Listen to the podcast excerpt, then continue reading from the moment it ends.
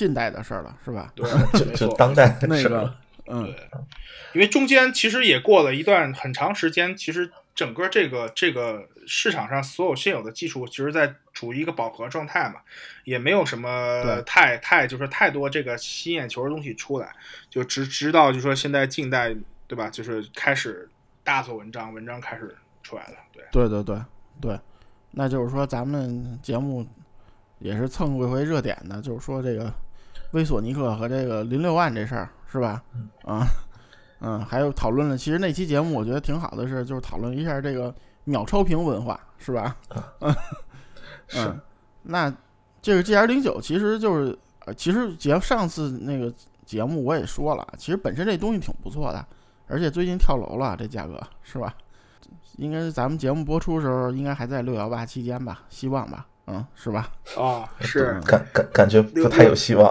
六幺八，我反正也不买这玩意儿啊。嗯，嗯，就是它其实就是宣传的，就是所谓这个什么碳纳米管振膜，是吧？对，对，呃，这个其实应该说从非常早之前，呃，就是玉少就开始吹嘘自己得到了一种呃全新的用于呃航空航天领域的技术。这个是在呃，如果没记错的话，是在可能 VSD 一，就是就是那个时候，嗯嗯那个时候就开始说这件事儿了。嗯但是实际上到后面，这个碳纳米管振膜的实际的产品真正出来，呃，已经是很晚的事情了。至少应该是在呃 GR 零七 X 后面和那个 LE，就是有一个呃，就是送出去的版本，相当于就是一个碳纳米管的 beta 版嘛。呃，实际上在那个时候嗯才有了实际的产品，所以这个东西，呃，整体的开发周期或者什么，感觉还还是相当长的，应该说。然后后来实际上真正推出的，呃，应该说到现在为止也是为索尼克的旗舰型号，就是这个 GR 零九，也是应该说碳纳米管这个新的技术的一个代表吧。嗯，我觉得就这个技术在这一两年里是一个井喷式发展，对吧？就是对，你可以认为，其实嗯其实一开始，因为碳纳米管出来的时候，大家都知道它的加工工艺很难，就是加呃，包括我请教过一个人，就是说他的他说过一点，就是碳纳米管的强度强度分布很怪，就是这个这个这个管子的纵向强度很强，但是横向度却却却却却不是那么不是那么突出。那么它对一些就是装配工艺啊，包括这个振膜的制造工艺要求，就是当时确实很高。而近近年来，其实我觉得碳纳米管在这个技术不断革新呐、或者说工艺成本也就有有有有了一些突破。所以近几年来，这个技术在不断的就说呃，可以说是普及起来了吧，对吧？有越来越多这种碳纳米管产品出来。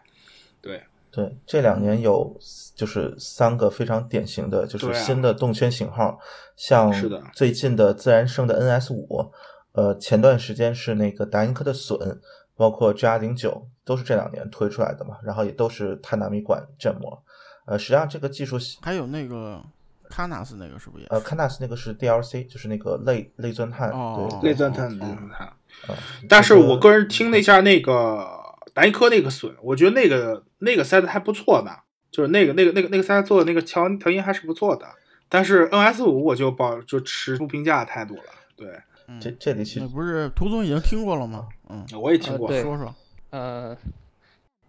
该该怎么该怎么怎么说？反正 操，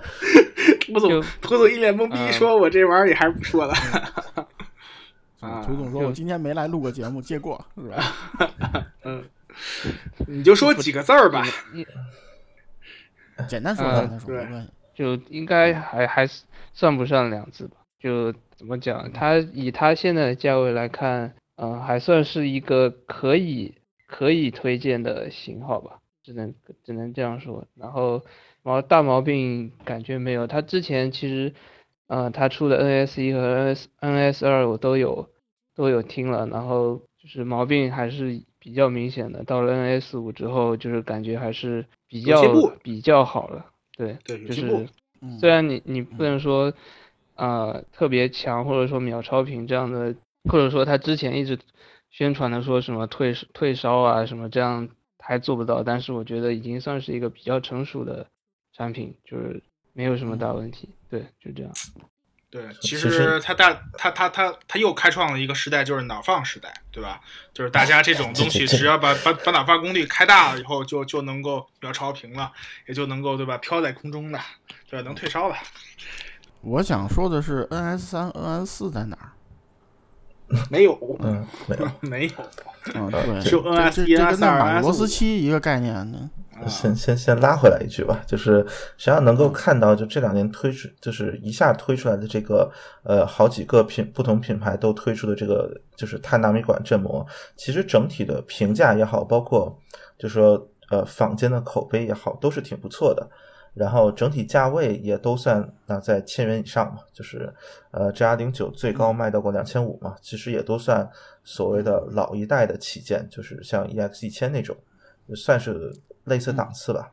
呃，所以其实应该说，整个这种新的技术在呃现在的市场的运用当中还是比较成功的。呃，然后刚才其实也提到另外一个，就是所谓的 DLC 类钻探振膜。呃，这个最有名的应该是那个呃 ALO 的那个 Vega 织女星。呃，对，就近万元的那样一个振膜。然后另外一个。呃，我比较熟悉的就是那个凯纳斯，呃，水月的那 Canas Canas Pro，、嗯都是 DLC 振、呃这个振膜。嗯，对。但是但是就是，FD FD 哦一，FD 零一哦也是、是吧？对对对，之前有人质疑过我，我还是说作为一个材料学老司机，其实这几个东西差不多啊。现在就是只是厂家用各种方式来宣传吧，其实无非就是说，因为大家应该知道那个。碳它除了那个天然的两种那个单体石墨和金刚石之外，它可以因为这个碳的这个价态这个性质、化合键性质，它可以人工的做出好多东西。对，最简单的就是应该学过的那个富勒烯，就是足球烯，嗯，六六十个碳，对吧？连在一起。对，所以就是说碳纳米管啊，什么这些类石基石墨烯啊，类类金刚石啊，其实说的都是一回事儿。对，就是其实是不同的种类。对。那这其实是非常类似的，就是我通过我现在的一些科技手段，我可以按照我的目标，把这个呃碳元素，相当于我把它连成一个我希望的一个形状和一个强度，拆开重组这个是，把它那个那个化对对对对对对对对，就是做到一个我希望的一个东西。所以实际上这些东西，嗯，就是应该算是一个大类的东西，就是至少说应该是一个大类。我不能说它是完全一样的，就是因为可能有不同的技术来源。但是从从根本属性上说，应该是一大类的东西，它的特性是比较类似的啊、但是我觉得声音的趋同性好像并没有很一致，就是说它还是自由度还是很大，它还是能做出各种各样的声音。对，因为因为你那个形状啊、强度啊、厚度啊什么那些是可以人为设计的，所以就是说它的好处就是说，一个是那个因为可以人为设计加工，所以就是说在这个就类似跟做 3D 打印似的，就是我做这么这么小的振膜的时候，我是有优势的，这个比做电镀其实还要好做。就是大家可能不知道不太知道这种工业加工上的一些东西，就是它实际要好做，而且呢嗯是可以根据我用户需求去设计设计这个振膜的。但是它的问题就是说，嗯，说是第一是说什么导电性是那个其实没啥用，因为那个电在音圈上导着，那振膜不导电，啊、对吧？这这我对应该没说错。是然后是，说这说这导电性纯粹是厂家宣传黑科技，那个没有任何用。但是说这个强度问题，就是说这个东西的硬度是非常强的，因为大家知道硬天然物质最强的硬度就是金刚石，对吧？它这东西确实硬度是很强的，但是它和玻璃有一类似，就是硬度很强，但是它很脆，所以就是就是一米总说的那个，它加工起来什么，其实装包括组装也有一些问题在里边儿。就是这个东西是不是一个最理想的以后做动圈的一个材料？做动圈耳塞振膜一个材料，咱们只能说咱们观察吧。对对吧这这个就是说说难听点儿，就是用让时间去检验吧，就是看看这个这类的东西到、到最后会怎么样。对，嗯，嗯，然后另外一个，它也应该是相对比较轻盈的一种材料对，对对对，对，它很轻，嗯，啊，所以就是就是它的驱动成本，我觉得就是它的驱动力，就是如果假使我做一个金属电镀的振膜的一个塞子，或者说是索尼这种液晶振膜相比的话，它的那个还是更容易驱动的，我觉得。呃，也也就是说，其实按我们就是最开始提到的，就说一个发展方向来看，应该说它确实要比上个世代的这种呃振膜要更先进一些。那肯定啊，对那肯定啊，啊，就就或者说它确实这个在比如说轻盈和刚性强这两方面都迈出了一大步，应该说。对，没错，没错，嗯嗯毕竟是新时代的材料嘛，就是相当于虽然说这个材料好几年前就有了，但是真正它兴起或者说技术成熟，我觉得才是这几年的事情。对嗯，对，因为可能可能就是因为因为因为这个就另要提到另外一个话题了，就是说这些这些所谓的就是这些技术啊，可能最初都不是用于音频技音频领域的，它可能会用于更高端的这个科学技术，就科学领域。它只是说这个这这些领域的这个技术如果成熟的话，它会下放到民用级民用层次来。那么你可以看到，就是说这两年碳纳纳米管这个这个这个 size 增多，对吧？石墨烯啊、类钻类类钻石啊这些多起来了，那也说明这些技术走向成熟了。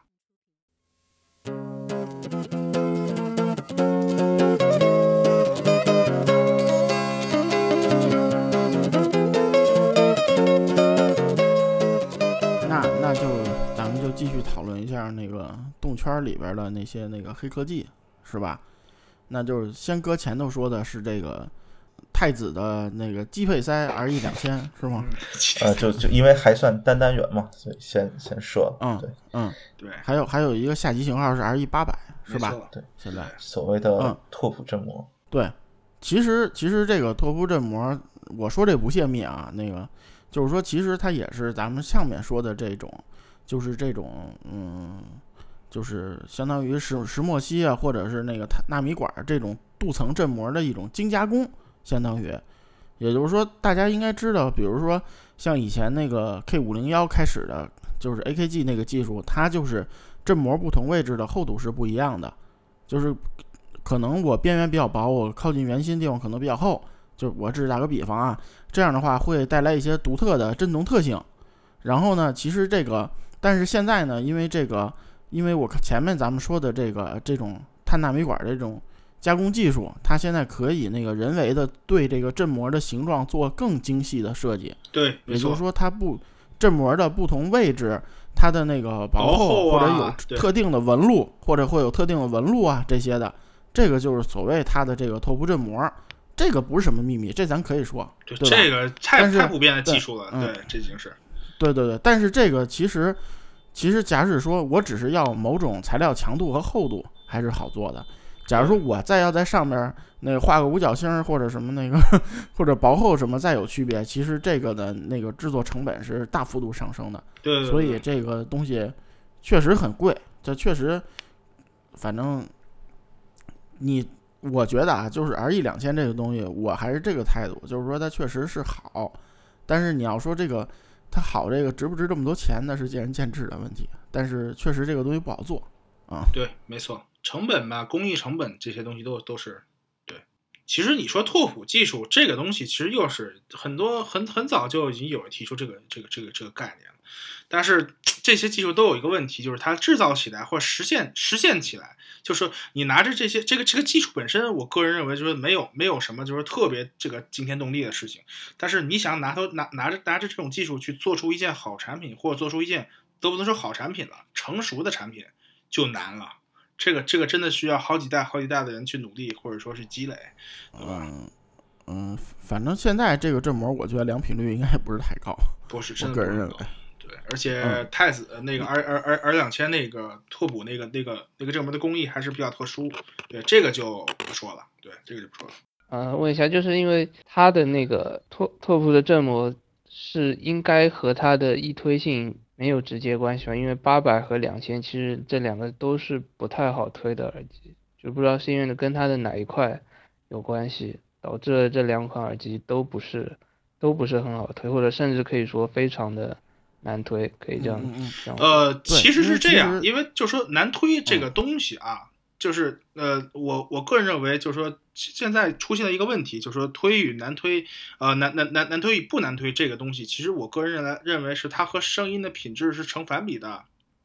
你很难让它成正比。就是振膜为什么要做强，做强度越来越高？为什么要做做轻盈？这个其实不是为了能够说它的这个，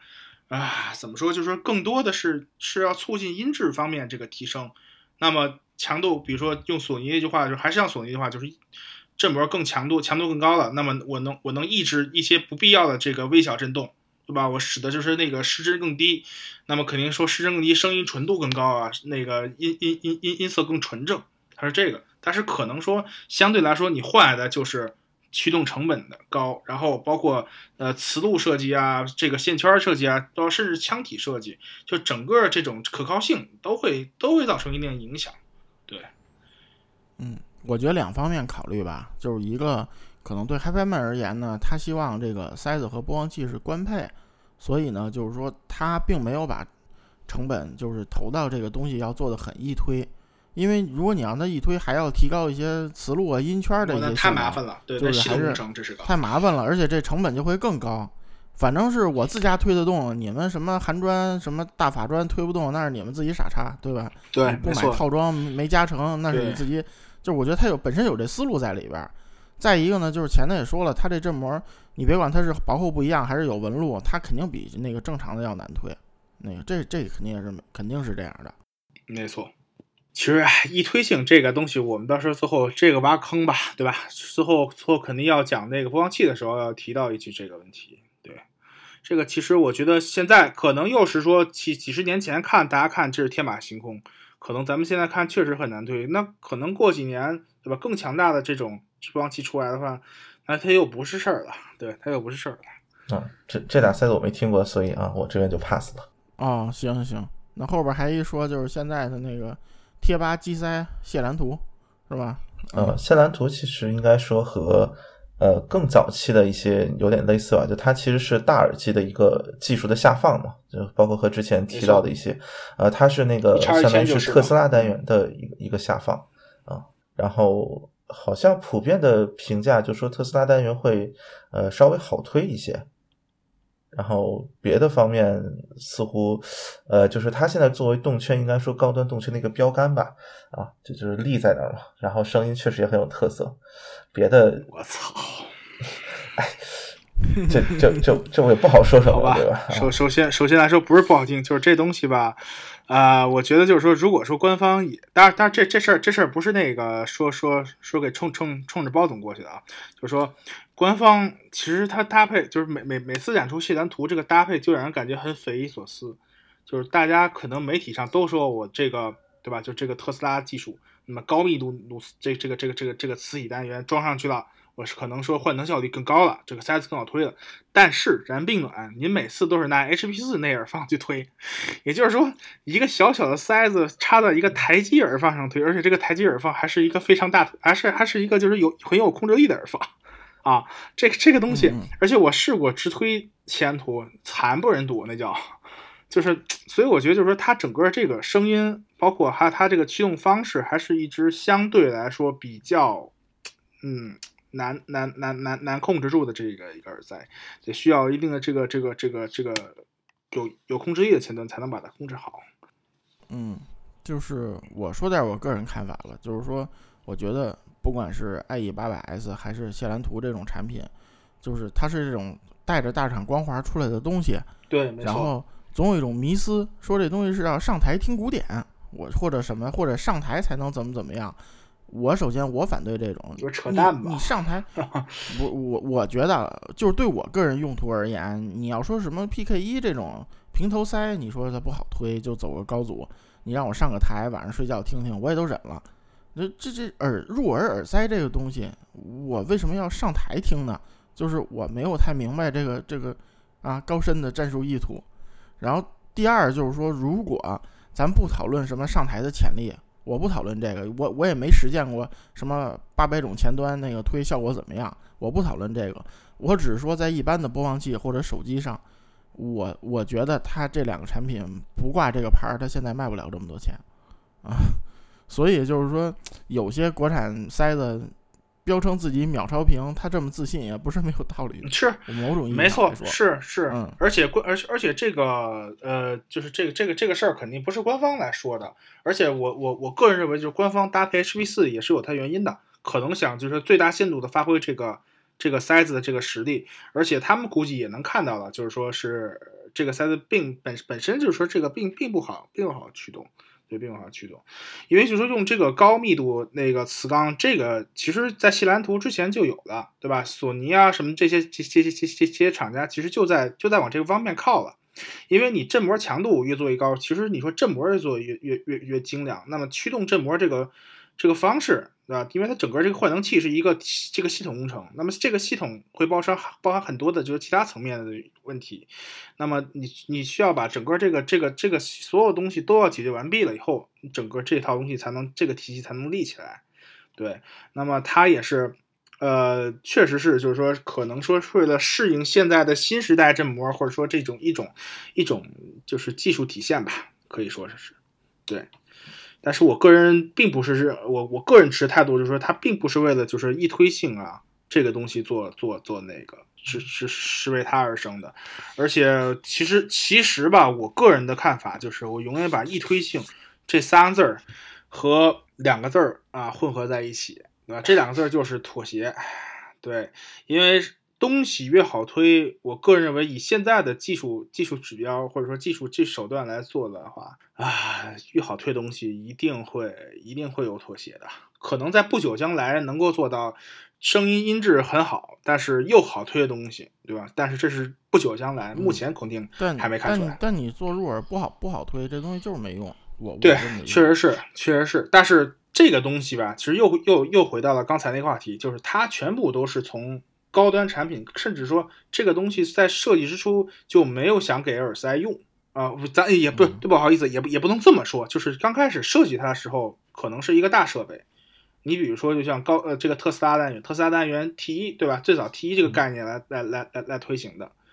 对吧？然后然后这个刚才说的这个一叉一千四百四十千焦零幺零上的技术。就是你能看出来，基本上都是有一个上期型号或者一个其他门类的东西在那撑门面。那我已经把这个这个这个技术已经发扬光大立起来了一个招牌。那么我们用它这个技术附属技术去做出了一系列的这个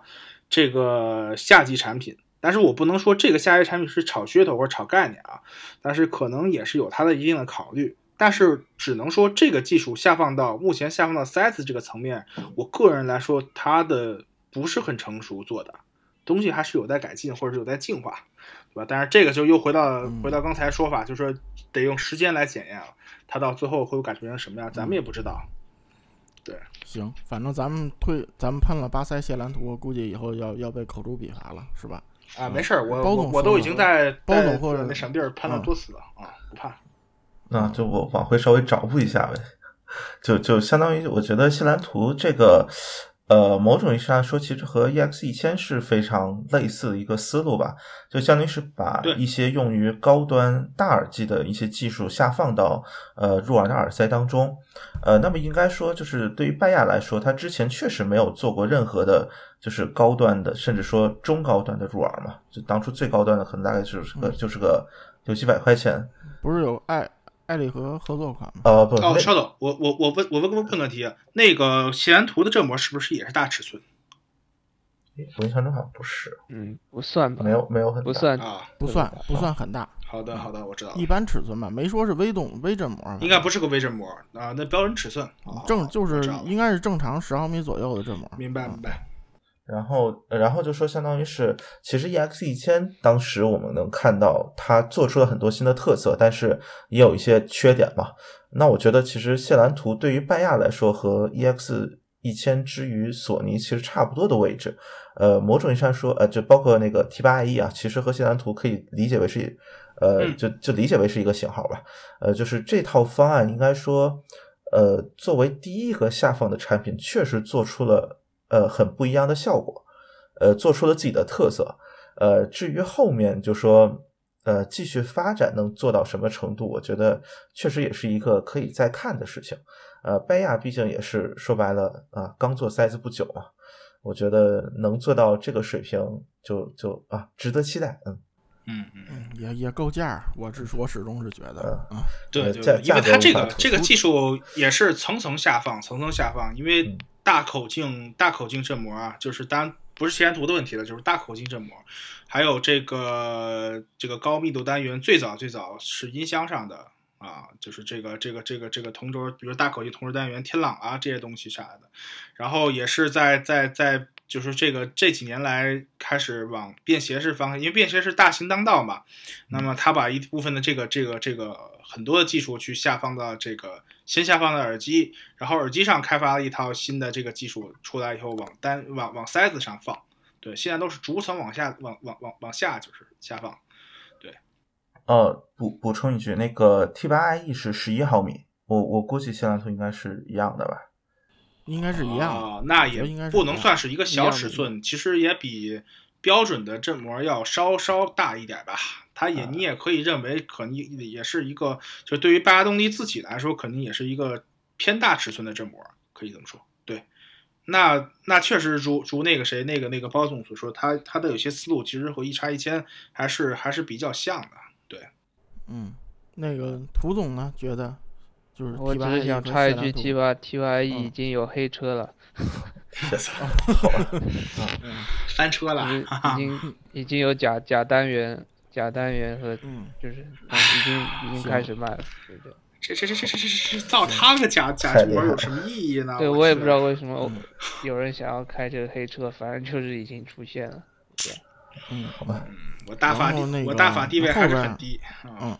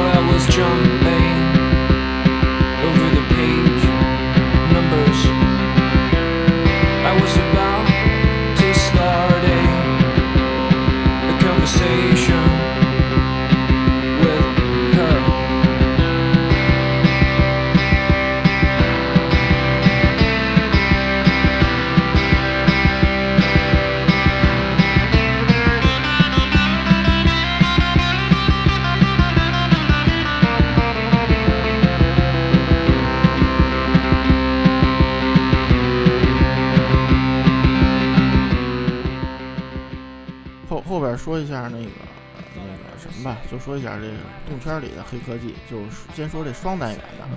双单元其实那个那天我跟包总讨论一下，有三种形式，对吧？第第一种可能是现在卖的还比较多的是同轴推挽式，就是简单来说是这两个单元在同一个轴线上，然后但是两个单元是相反的，嗯就是背对背装的，对，嗯对吧？对，嗯，然后这个比较代表性的一个是那个铁三角的那个 CKR 系列，嗯，不是那个 CKR 什么什么 BT 那个啊，说清楚了，就是 CKR 一百、CKR 九零那个系列，嗯，还有一个就是天龙的那个 C 八二零那个那个系列，嗯，这两个都是这么个技术。，这个技术最早也嗯是是音箱上用的，嗯对低频低是音箱单元的这个背靠背嗯背靠背是驱动方式。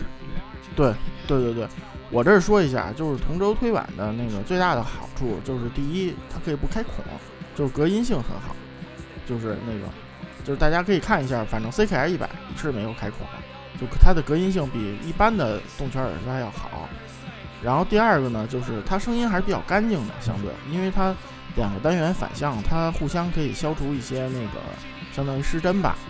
但是呢，那个就是也说一下，这玩意儿不是什么，也不是什么特别好的东西，是因为它最傻逼的是我用那个两个振膜干了一个振膜干的事儿，就是就我我这两个振膜并没有对一个振膜的特性上有任何提高，我我只我只是用了一个类似于那个降噪那么一个方式，我是用了一个推挽的东西来处理这个声音，而且还要多耗一倍能量，对你这个就数动圈儿来说，就还耗能还要高，然后所以就是说这个东西，嗯，还是个小众的东西吧，我不知道包总怎么看。呃，这个应该说，呃，也不算很主流吧。其实后就是能查到的用的这种技术的型号确实也很少。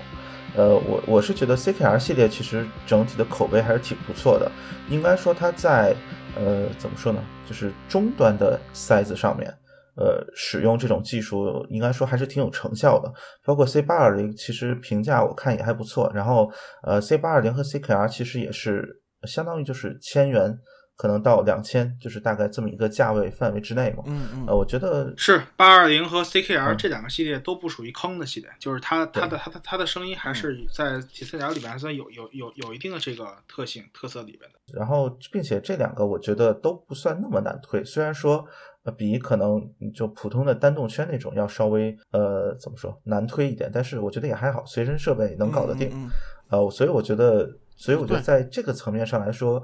呃，算是一种不过不失的方案吧，或者说有有优点，然后可能、呃缺点不是那么重要的这么一种，就是也不能算值得鼓励吧，但是起码说是一种完全呃值得一用的一种方案啊。嗯哼，嗯嗯嗯。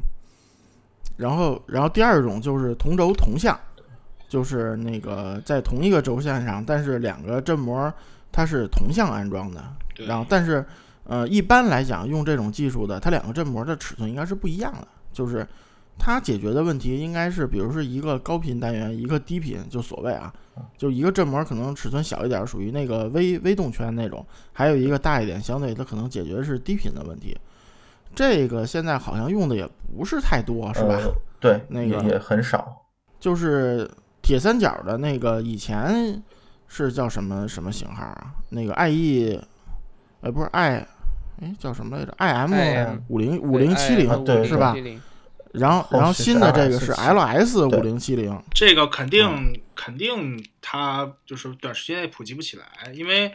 这个又涉及到就这个同轴推管式和同轴呃同同同向就这两个东西啊，你涉及到一个问题就是单那个单那个那个振膜的配对儿，那你一旦涉及到这个问题，成本又来了，就成本大幅度往上往上抬升，就是可能说这两这个东西那能能做得非常好。但是不好意思，可能说您的成本这这这这这厂家就吃不住了，撑不住了，所以它它只能就是说在一些呃中低价位啊，目前来看，目前来看确实在中低价位，或者说有些偏向于中高端系列上面，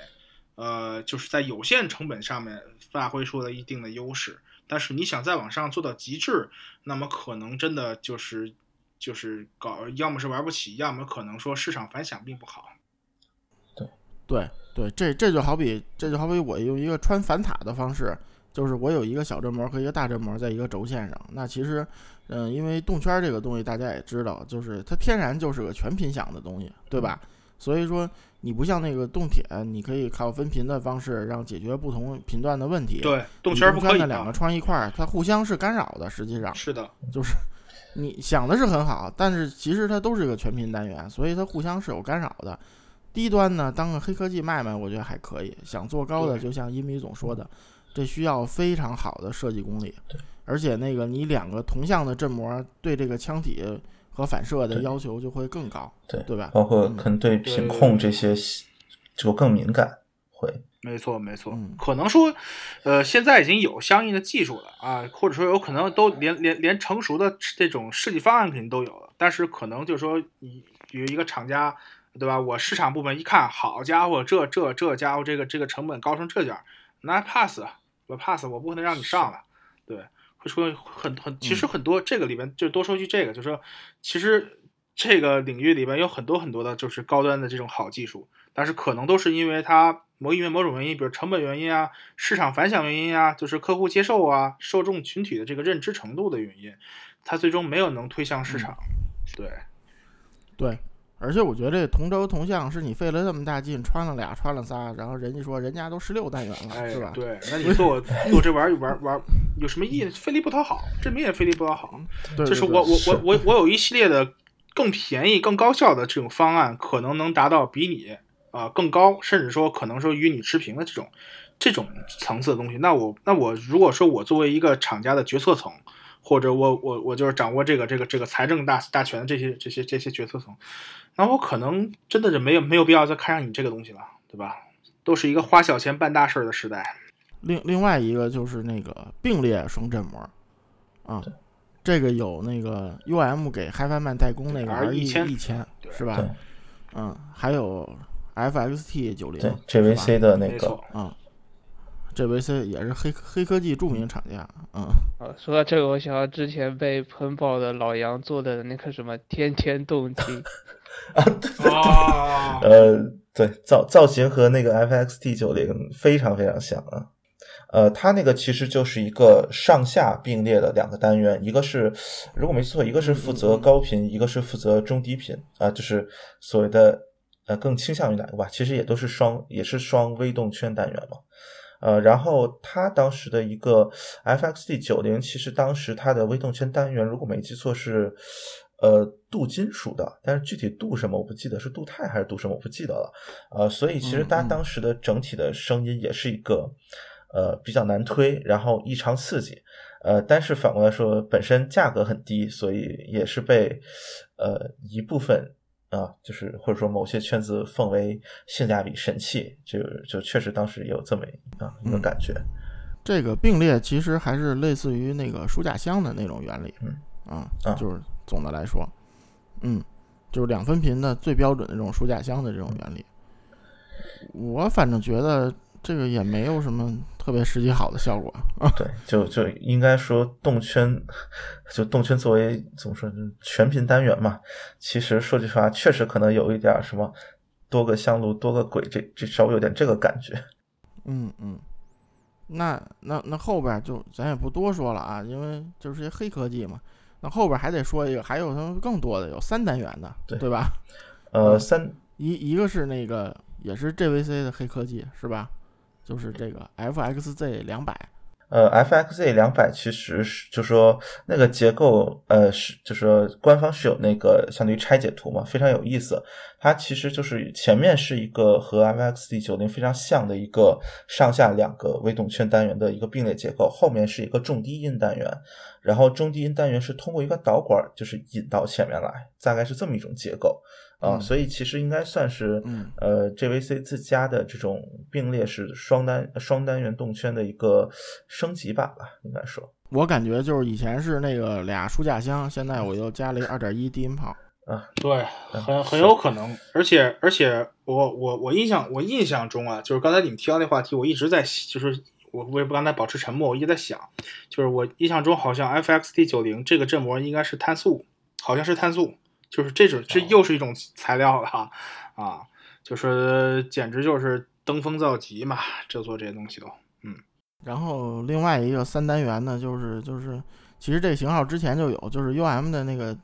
定制叫三 DD，对吧？。对，然后最近是出新出了一个 V 二，然后那个是最近我我们几个去展会听，然后听完了问了一下价，然后就都那个吓了退散。对退散，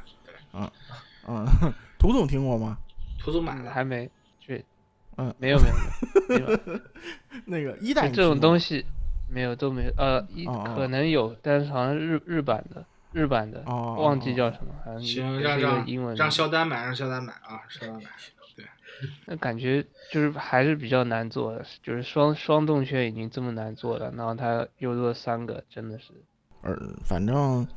不不多做讨论吧。我觉得实际的表现，我觉得没有，反正没有我想象那么好。我只能说，不知道大不知道包总和一米总听完有什么感想？反正我觉得就跟刚才那个我加那个 F F F 叉 T 九零似的，这东西是登峰造极的玩意儿。但是问题是，您这造极造的这程度，我确实感觉有点儿就是怎么说呢？就是我感觉这个有点太太为了这个登峰造极而登峰造极了，就有点不踏实。我听那个声音，我那个直接就是说声音，我觉得有点割裂，那个完成度也不高，这个塞子，对。而且我特别不喜欢它那个低频，它那个低频感觉还有脱节 啊，嗯，就是而且它这个从从 V 一到 V 二，现在这个价格是跨越式发展，是吧？对对 对，已经不是翻了一番的问题了对啊。包括它，咱们一会儿要讲到那个什么 ME 一，对吧？平板振膜，它估计讲到那个型号，嗯那个型号更是，就是说这些型号，这些高科所谓这些黑科技，可能真的是很厉害，对吧？可能很厉害，但是问题是现阶段做出个产品让人哭笑不得。就是我我我我其实一直在思考一个问题，就是你真的需要这些黑科技吗？还是说像这样的稳扎稳打，我把东西做好了，对吧？呃，这个其实是呃，看怎么说啊，就是说，呃，对这种黑科技，某种意义上来说，还是，呃，就就是对于我来说吧，就是可还是保留一点敬意，至少说，呃，但是说句实话，从现在的情况来看，呃，这些黑科技最终呈现出来的产品还不算呃让人满意包括对现在其实口碑比较好或者说比较受欢迎的型号，其实普遍来说没有用到，比如说多单元的黑科技，包括这些东西确实呃，除了三 D D 之外，别的啊、卖的价格都挺便宜的。呃，应该说在整个这个就是市场的反响来看吧，就说呃成本提升了，设计难度提升了，呃，但是却没有办法得到相应的回报。呃，所以应该说在这种技术的实现角度，我觉得确实还有挺长的路要走。是的，是的，这就是刚才呃嗯，我扯那个蛋，就是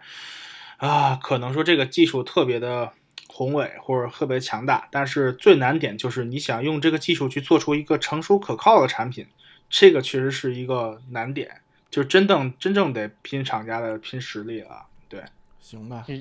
嗯，其实前面 其实这节目刚开始的时候，微软说就是塞子里面动圈呃动铁能堆单元，动圈能不能堆？我当时就想到能不能把 AKG 那个从动振膜装到装到塞子里，微动圈加加五个从动振膜，这样就有六个，这样就有六个单元。嗯，这成本成本肯定得高的吓人，这这么这么玩的话，肯定是我估计早就有人可可可能真的有人想过这个问题，对，想过这个问题，包括后边讲的，比如有一种有有有有一种更狠的啊，一种更狠的，就是压电陶瓷单元，有人想拿压电陶瓷单元做一个大耳机，就是压电陶瓷震。这个这个可能配对精度会比这些从动单元，就是这些多动圈更难，难上难难上青天。对，是啊，然后你做了一个好几万，最后被静电秒成渣，嗯对，很可能很有可能。对，当然，其实咱们说这么多这些黑科技，当然确实是，就是我也同意同意你的观点，就是说咱们要怀着一种就是说那个呃敬意的，就是心情，崇敬的心情去看它。对，它确实是，对它确实是一个不呃与然后与然后听了不好听，就俩字是吧？对，就是说咱们应该对对这个开开脑洞、创新保持敬意，对吧？对，没错。万一谁想就行呢，总比那个千篇一律，然后雇枪手互撕干这种事儿强，对吧？对对对对对对。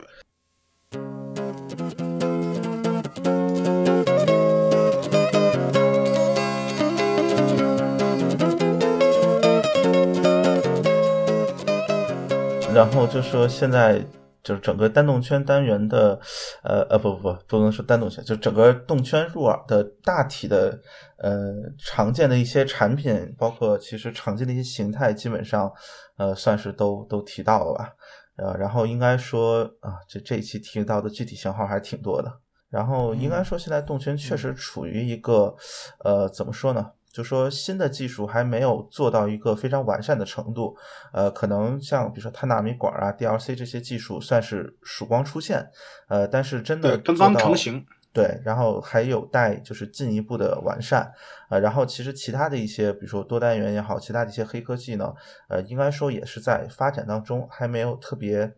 呃成熟优秀的方案出来，呃，但是你能看到的一个应该说非常有前景，就说确实已经有很多这种。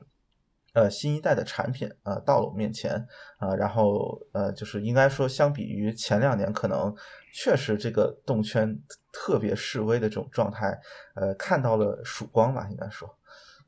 所以嗯然后包括现在呃，包括现在其实像呃很多新的技术，包括也是也确实把呃应该说这个中低端价位，可能就是两千以内的，呃整体的我觉得水平确实又往上抬了抬，呃，所以我觉得怎么说呢，就是动圈呃复兴在即啊，作就我作为一个动圈党，呃非常的心非常高兴啊啊，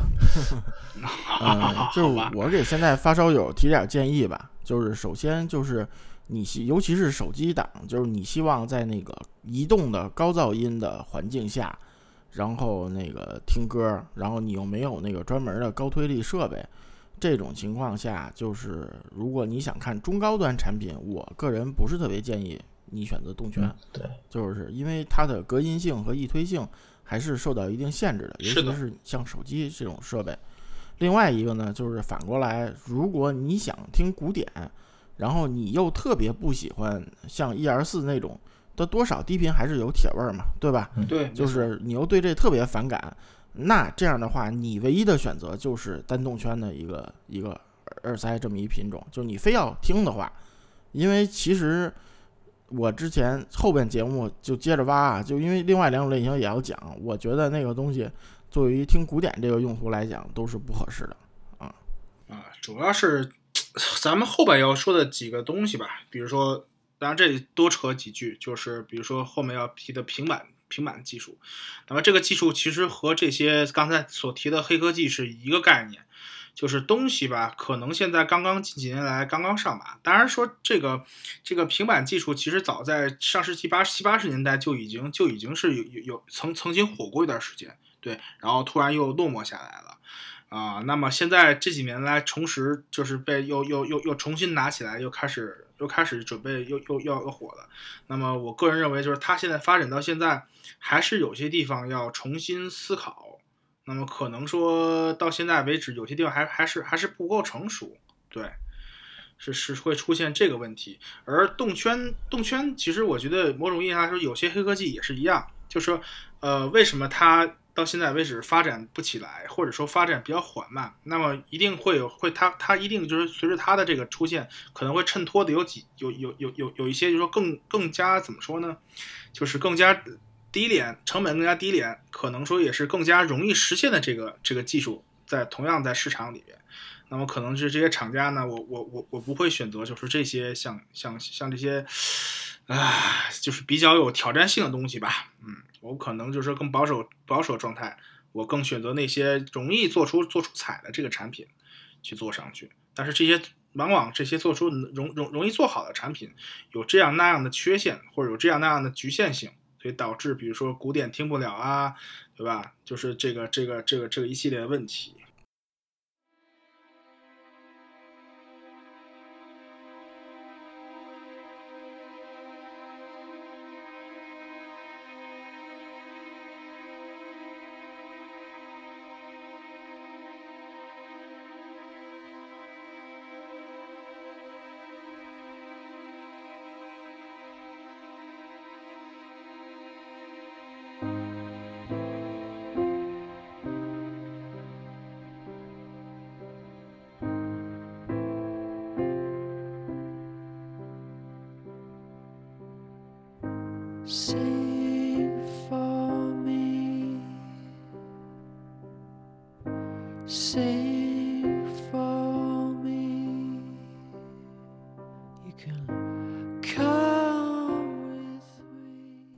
总，涂总也也也发表一下。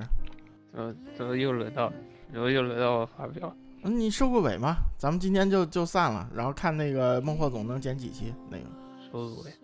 收个尾就是祝大家身体健康。一切都是，然后言下之意就是你们讲的一切都是俩字儿，是吧？暗中观察点 GPT。我感觉能说的已经 基本上都说完了。那行我我我我我我 我反正感觉这这这这期节目似乎又安利了一耳塞，就是一叉一千。某人估计下了这这个听完这期节目以后，就开始准备，对吧？重拾一叉一千了啊！反正现在也不贵，反正就能体验的话也可以买体验。对，你可以买一个留一个，嗯那 我天，那，行吧，行吧。行吧那今天节目就到这儿，就是咱们新挖的那个坑里头，就是第第填的第一步，是吧？对对对，然后那个我们期待后续吧，就是我们现在是个耳塞随身领域小分队，是吧？那嗯个后续继续探讨这方面的问题，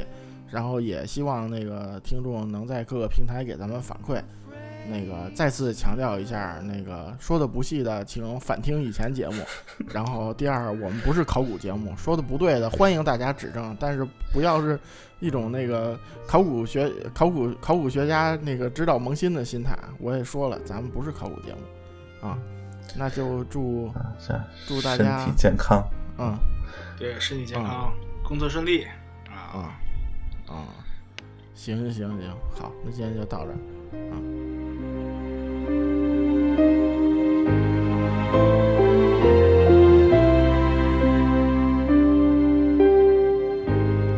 Just because I'm weak. You can steal my dreams. You can reach inside my head. You can put your son there instead. come to